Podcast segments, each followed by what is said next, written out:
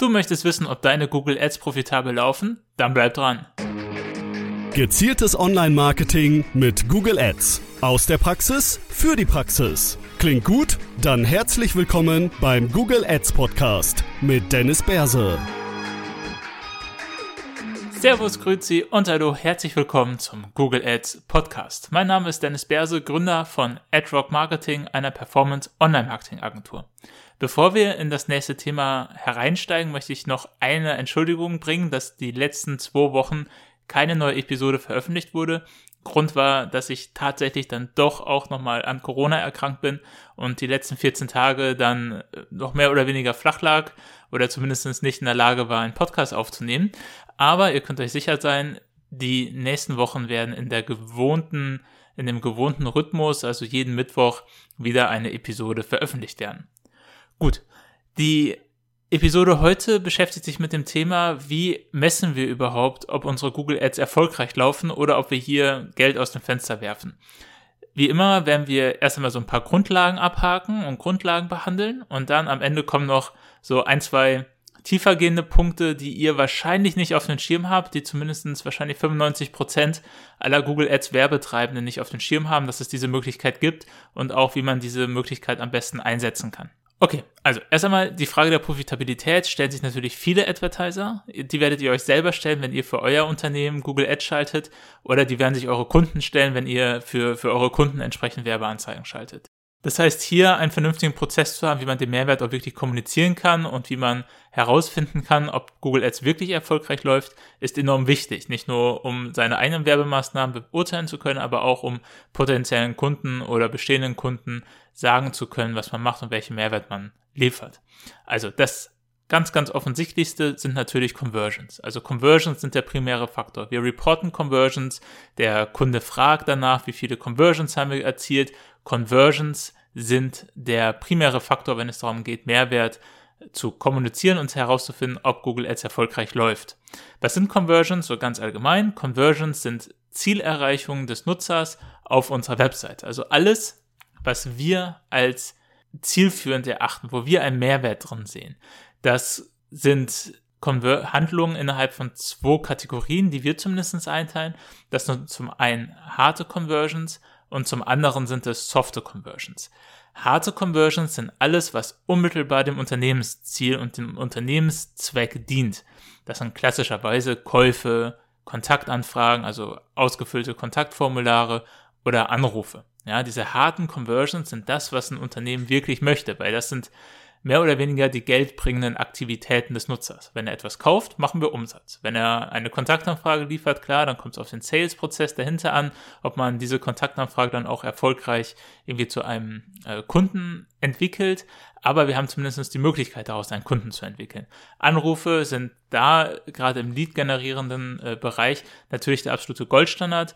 Der Conversion-Pfad von jemand ruft mich an, der Anruf geht für, und das kann man einstellen, wie lange der Anruf dann gehen muss tatsächlich, damit das als Conversion gewertet wird. Der Anruf dauert 90 Sekunden zum Beispiel, dann ist die Wahrscheinlichkeit sehr, sehr hoch, dass hier dann auch eine entsprechende Conversion kommt, weil man halt sofort den Nutzer irgendwie an der Strippe hat. Man muss nicht wie bei einem Lead-Formular, bei einem Kontaktformular darauf hoffen, dass der Kunde dann oder potenzielle Kunde auch tatsächlich den Hörer abnimmt und auf meine E-Mail antwortet oder ähnliches, sondern wir haben direkt die Conversion. Neben diesen harten Conversions, die wir natürlich primär haben wollen, wo wir aber nicht immer ausreichend Conversions für bekommen. Was häufig der Fall ist, wenn wir eher höherpreisige Produkte haben, sagen wir mal ähm, Ringe oder Schmuck, wo ein Schmuckteil schon mal irgendwie einen fünfstelligen Betrag oder so etwas kostet, kann man alles wunderbar auch mit Google Ads bewerben. Aber wenn wir dann nur ein Werbebudget von irgendwie zweieinhalbtausend, fünftausend Euro haben oder so, dann ist es unrealistisch anzunehmen, dass wir irgendwie zehn Schmuckstücke für 20.000 Euro pro Stück verkaufen. Ja, ist einfach, die, die, es wäre natürlich schön, aber die Relation ist hier ein bisschen hart. Also da müsste man die Werbung schon sehr, sehr lange verschalten, dass man das so optimiert bekommt, dass das überhaupt möglich ist. Deswegen muss man dann sagen, okay, wir haben nicht die Möglichkeit, so viele Conversions zu erzielen für das vorhandene Budget. Wir können das Budget zum aktuellen Zeitpunkt nicht anheben, weil entweder nicht genug Suchanfragen da sind oder wir noch nicht so weit sind, dass wir dem Kanal ausreichend vertrauen, dass wir dieses Budget einsetzen wollen. Dann kann man hingehen und sagen, okay, wir nutzen jetzt auch softe Conversions. Softe Conversions sind dabei Conversions, die nicht diesem fundamentalen Zweck des Unternehmens dienen, direkt dienen zumindest oder ihn direkt widerspiegeln. Es ist jetzt nicht der Kauf, aber es sind Conversions, die inkremental sind im Prozess der harten Conversion. Das war jetzt schrecklich theoretisch, aber nehmen wir mal den Kauf. Ja? Also der Kauf ist die harte Conversion. Was ist hier ein elementarer Schritt im Kaufprozess des Kundens? Nun ja, er schaut sich eine Produktseite an. Dann fügt er das Produkt zu seinem Warenkorb hinzu. Dann startet er den Kaufprozess, gibt die Zahlungsdaten ein und drückt auf den Kaufen-Button. Ja, das wäre dann der Kauf. Aber diese Unterschritte, ja, eine Produktseite aufrufen, etwas in den Warenkorb legen, den Kaufprozess starten, also diesen Bezahlprozess starten, das sind alles Punkte, die sind elementar wichtig im Kaufprozess. Ohne diesen, ohne diese Unterschritte kann der Kunde nicht kaufen und können deswegen von uns als Soft Conversions verwendet werden. Ob das jetzt schon der Aufruf einer Produktdetailseite sein muss, möchte ich mal ganz, ganz stark in Frage stellen. Dann hätten wir zahlreiche hunderte Conversions quasi im Konto, die aber nicht so wirklich zielführend sind. Ähm, aber zumindest das Starten des Kaufprozesses oder ein Produkt in den Warenkorb legen, würde ich definitiv in den Bereich der Soft Conversions mit hineinzählen.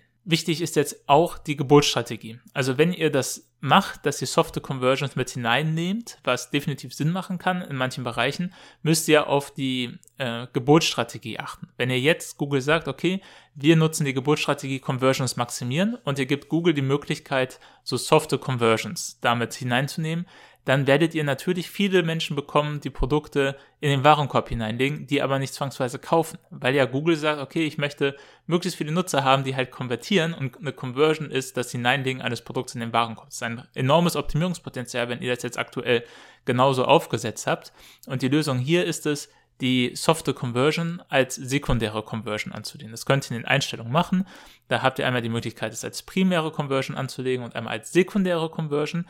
Für diejenigen, die schon ein bisschen längere Google Ads schalten, das löst den Bereich ab in Conversion-Spalte mit einbeziehen. Das war früher eine Checkbox, die konnte man dann auswählen oder nicht auswählen, je nachdem, ob man sie ausgewählt hat oder nicht, ist es in den normalen Conversions aufgetreten und hat Google Ads dafür optimiert. Das ist jetzt weggefallen, das ist jetzt primäre Conversion, heißt, das ist in den Conversion Metriken mit einbezogen und darauf wird dann auch optimiert.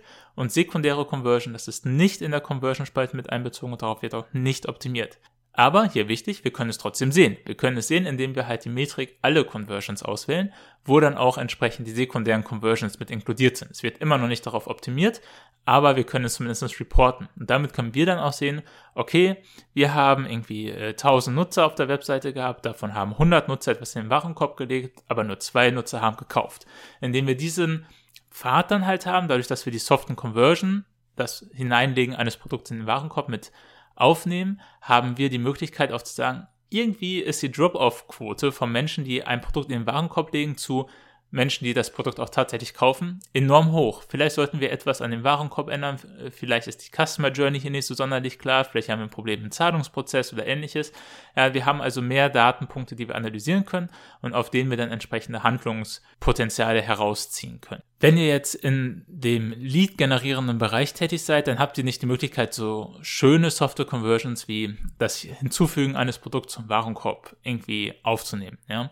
Hier müsst ihr ein bisschen kreativer sein. Hier könnte es zum Beispiel das Aufrufen mehrerer Unterseiten sein. Oder was man auch machen kann, ist, dass man den Start des Ausfüllens eines Kontaktformulars mit als Conversion wertet. Also in der Regel ist der Klick in eines dieser Felder von einem Kontaktformular, den kann man über den Google Tag Manager relativ sauber greifen und kann dann daraus eine Software Conversion machen. Das ist ein Start, Ausfüllung eines Kontaktformulars und dann natürlich die harte Conversion, das Absenden eines Kontaktformulars. Und auch hier, wenn hier eine enorm hohe Drop-off-Quote ist, ja, von 100 Leuten, das Kontaktformular anfangen auszufüllen, füllen es nur 10 Leute aus zum Beispiel, es wäre viel zu wenig, dann müsste man sich die Frage stellen, was stimmt am Kontaktformular nicht? Äh, möchte ich zu viele Daten haben? Ist das wirklich alles notwendig oder sollten wir das vielleicht ein bisschen umstrukturieren? Das sind jetzt so die zwei Punkte für die Messung, ob Google Ads tatsächlich erfolgreich läuft oder nicht. Der andere Punkt ist jetzt, wie werten wir die Daten tatsächlich aus? Also wir bekommen jetzt die Daten rein und hier würde ich die Conversions mit einem möglichst langen Zeitraum messen, weil ich möchte einfach möglichst viele Daten haben, auch wenn ich jetzt sage, jemand, der heute klickt und in äh, zwei Monaten konvertiert, das wird vielleicht nicht mal unbedingt mit dem Klick heute zusammenhängen, aber ich möchte trotzdem irgendwie wissen, womit interagieren die Nutzer, die dann am Ende des Tages auch tatsächlich kaufen. Das heißt, ich wähle einen möglichst langen Conversion-Zeitraum aus. wichtig ist jetzt, wenn wir uns über Zeiträume Gedanken machen, dass wir einen ausreichend langen Zeitraum wählen, um die Profitabilität be zu bewerten. Ja? Also wenn wir jetzt sagen, wir gehen in unsere Kampagnenübersicht und wir wählen aus die letzten sieben Tage und gucken dann, wie viele Conversions sind reingekommen, wie viele Kontaktformulare wurden abgesendet, wie viele Käufe, wie viel Umsatz wurde gemacht und wie ist der Return on Ad Spend. Also wurde aus einem Euro wurden drei Euro oder wurden aus einem Euro zehn Euro. Ja, das, wenn wir uns diese ganzen Metriken anschauen und einen zu kurzen Zeitraum wählen, dann führt das in der Regel zu einer Unterbewertung unserer Advertising-Leistung. Was meine ich damit?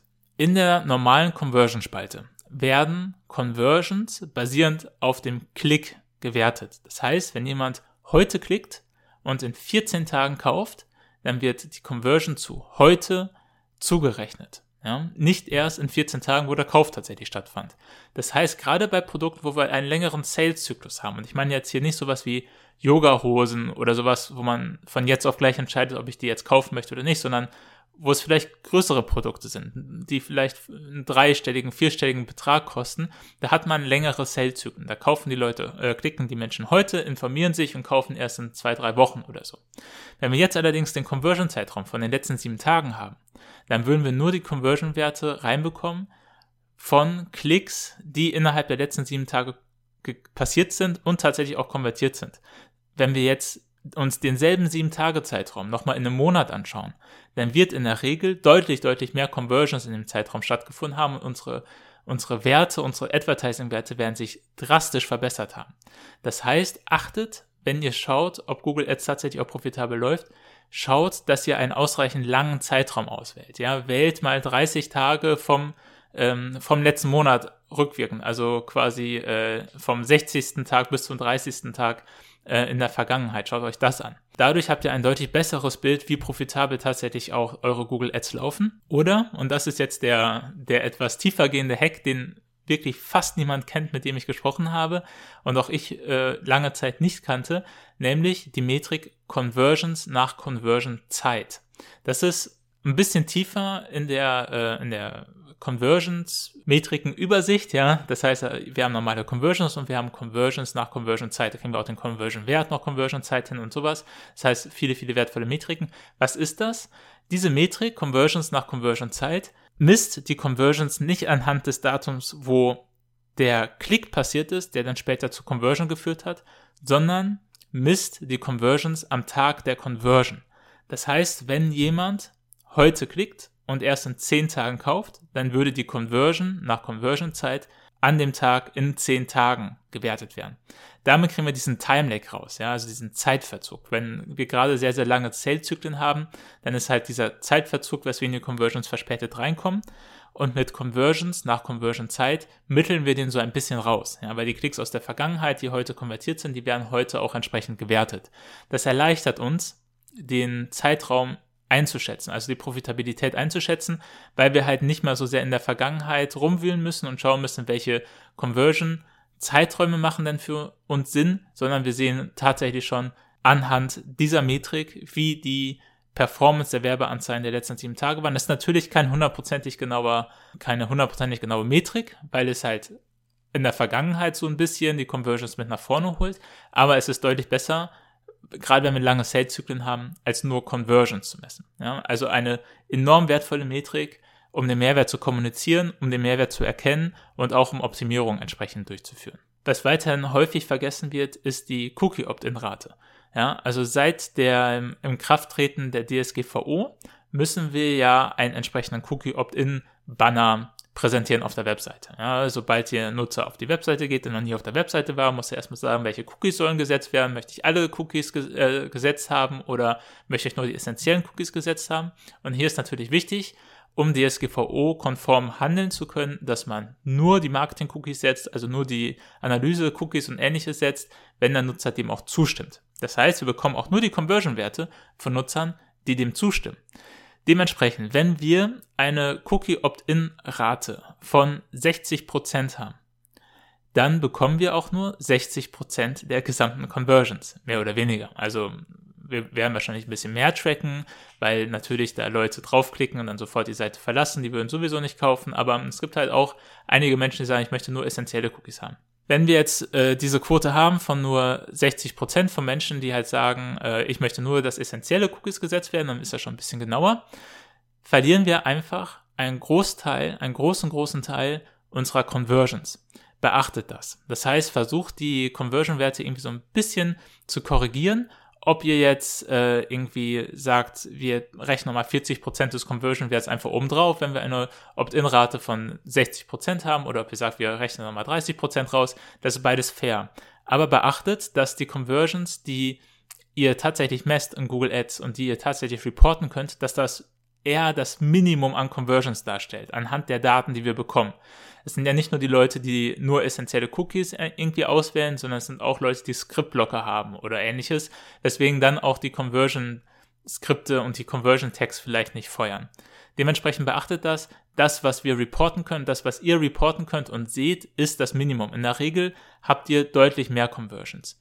Was zudem auch noch häufig passiert, ist, dass ihr äh, die Werbung schaltet und an dem Tag, wo ihr die Werbung schaltet, wenn ihr ins Analytics geht, um die Conversions zu messen, seht ihr, dass es mehr Conversions gibt, aber hauptsächlich von dem Traffic Direct None. Das heißt, es sind direkte Conversions, die keinem wirklichen Kanal zugeordnet sind, aber es sind einfach mehr Direct None Conversions.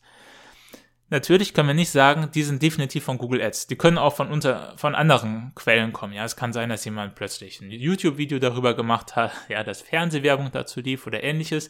Direct None Conversions sind Conversions, wo Nutzer die URL eurer Webseite direkt eingegeben haben oder halt von irgendwie aus dem Chatprogramm draufgeklickt haben oder ähnliches, so dass halt Analytics nicht weiß, von wo kommt der Nutzer. Also was war der, die, die Quelle, wo der Nutzer herkam wenn dieser Sprung jetzt enorm ist und zusammenhängt mit dem Start unserer Werbemaßnahmen Google Ads, dann sollte man sich die Frage stellen, könnte das vielleicht tatsächlich von Google Ads kommen oder ist das jetzt einfach nur aus Zufall gleichzeitig mit angestiegen? Das heißt, auch solche Punkte, ja, schaut euch mehrere Kanäle an, wo kommen die Conversions her, was korreliert irgendwie mit dem Start der Werbung, kann, ist es, ist es möglich, dass das vielleicht irgendwie zusammenhängt, dass ich mit meiner Google Ads Werbung eine entsprechende Markenbekanntheit zum Beispiel herstelle. Ja, also die Nutzer googeln das vielleicht auf der Arbeit, auch wenn man das natürlich nicht machen sollte, aber vielleicht googeln sie es auf der Arbeit, klicken auf die Werbeanzeige, denken sich, ah, das ist ein spannendes Produkt, senden das ihrem Partner, ihrer Partnerin äh, über WhatsApp zu,